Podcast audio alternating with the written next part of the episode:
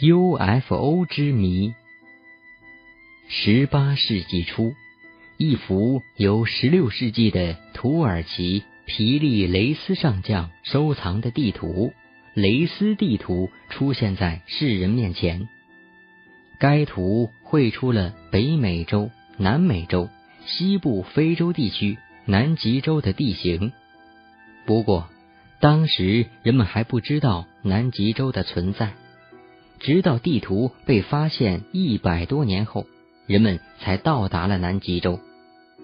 而这个时候，南极洲已经被冰雪覆盖了数千年，人们根本无法准确的画出当地的地图。那么，雷斯地图中的南极洲到底是当地真实的地形，还是只是作者的随手涂鸦呢？一九五二年，科学家们解开了这个谜。他们借助回声探测仪对南极地区进行了探测，并将结果绘成图。这时，人们惊讶的发现，那些雷斯地图上所标注的山峰、河流、海岸等，与刚测出的结果几乎一致。这时，另一个谜题又出现了：是谁绘制了这幅地图呢？地图可能是六千多年前南极还未冰封之前，人类的某位祖先绘制的吗？这个问题的答案还未找到，人们又发现了一些奇怪的事。人们从人造卫星拍摄的一张南极洲照片中。发现了雷斯地图绘制的秘密。人们将雷斯地图与照片对比后，认为雷斯地图应该是根据高空照片绘制的。不过，这种猜测有一点似乎无法解释，那就是人们按照这个方法绘制出的地图，虽然和雷斯地图相差无几，但是。雷斯地图上的南极洲是被拉长的。不久，人们才揭开了谜底。美国的月球探测器发回的地球照片中有一张南极洲照片，这张照片和雷斯地图完全一样。因为地球的球面性质，在进行高空拍摄时，拍摄点离被拍点越近。失真的可能性越小，而雷斯地图之所以失真，有可能是在离地球很远的地方拍摄的，这就更引起人们的好奇了。远古时代的人类根本没有办法到达地球那么远的地方，又怎么能绘制出这样的一幅地图呢？一位专门研究古地图的专家。冯·丹尼肯认为，这样精确的高空投影地图不可能是人类祖先绘制的。他认为，只有用地球已经消逝的某种文明或是外星来客才能解释。至今，雷斯地图的谜团依然没有解开。难道它真的是外星人遗落在地球上的吗？一九九一年七月十一日十一时左右，墨西哥城的市民正紧张而兴奋的等待着观看即将发生的日全食。日全食的发生使墨西哥城一点点陷入到黑暗当中。准备拍下这一奇观的人们纷纷拿着相机对着天空。当黑暗来临的时候，有人看到。天空中突然出现了一个亮点，在天空中不停的来回摆动，许多人都将它拍了下来。UFO 研究员吉列尔莫·阿雷金在自己的屋顶上也拍到了它，他很肯定的告诉人们，那是一个 UFO。日食后的几天。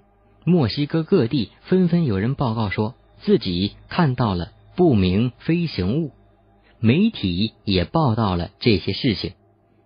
墨西哥著名的记者贾米莫桑根据各地有人目击 UFO 出现的时间，主持了一个长达十个小时的电视讨论节目。节目播出后反响很大，很多人都打电话到电视台说自己看到了飞碟，并绘声绘色的形容看到的飞碟形状。关于这件事情。人们众说纷纭。瑞典天文学家汤姆·卡伦认为，墨西哥城上空出现的亮点其实不是飞碟，而是一种来自地球外的自然现象而已。他否认这和外星人有关。汤姆·卡伦利用一个计算机软件，重现了发生日食时墨西哥城上空发生的一切，最后。汤姆·卡伦得出结论：那个亮点其实是金星。太平洋火环断裂带上的新西兰境内分布着许多火山，这些火山时常喷发。然而，对看惯了火山喷发的新西兰人来说，一九三七年十月开始到一九七四年。努卡沃尔霍埃火山的喷发似乎非比寻常。一九七三年十月，努卡沃尔霍埃火山开始喷发，并持续了很长时间。从十月十七日开始，火山附近的居民第一次看到火山口附近有飞碟。此后，人们常常在火山附近看到飞碟出没。到了该年十一月至十二月，飞碟几乎每天陪伴在喷发的火山附近。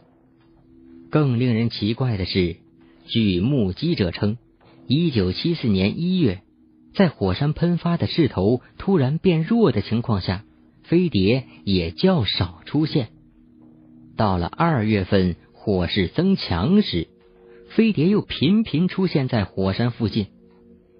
飞碟的出现是否与火山喷发的火势强弱有关呢？当地有居民甚至和这些飞碟中的某个成员有过亲密接触。有个居民声称，飞碟有神奇的力量，他感受到了这股神奇的力量。当时他正开车行驶在火山附近的公路上，这时。他看到一个飞碟在空中沿着公路在追他，于是他便想提高车速，迅速离开。可是不管他怎么踩油门，车子的速度都无法提高。直到飞碟消失后，他才可以自由使唤他的车子。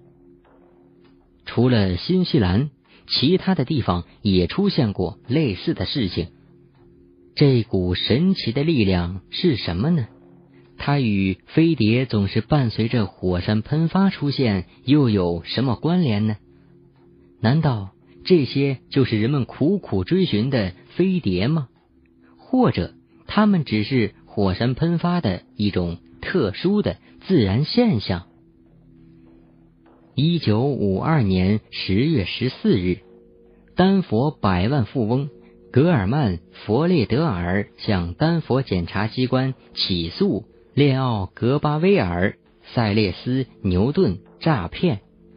原来他们俩虚构了一个外星人飞碟失事事件，并且还说飞碟失事后，他们发现了十六具外星人的尸体。依靠这个骗局，他们从弗列德尔那里骗得了巨额资金。无独有偶，一九五七年十一月二十一日，有个发光的物体在希尔佛摩尔小镇附近降落。英国人弗朗克·迪肯逊目睹了这一情形，并前往发光物体的降落点一探究竟。到那儿以后，他发现原来那个发光体是一个飞碟。在飞碟旁站着两个地球人。迪肯逊以十英镑的价格从他们手上买下了这个飞碟。他在这个约十六千克重的飞碟内没有发现发动机，却发现了十七张极薄的刻有文字的铜箔信纸。经研究表明，制造该飞碟用的金属都是地球上的。语言学家也轻易的破译了外星人语法错误颇多的来信，结果大家断定这又是一个飞碟骗局。地球上频频出现的 UFO，除了造假事件以外，还有其他一些 UFO 事件未得到合理的解释。针对这个问题，人们展开了激烈讨论，说法各异。每种说法都有很多支持者。有人认为这些不明飞行物来自外太空，驾驶这些飞碟的人是外星人，他们拥有极度先进的科技。有人却认为，大家所看到的这些不明飞行物只不过是一种自然现象，甚至有的人认为，所谓的 UFO 可能只是人们的一种幻象。可能是人们将某种自然存在的物体误当成 UFO 了。争论还在继续，探索也没有止步。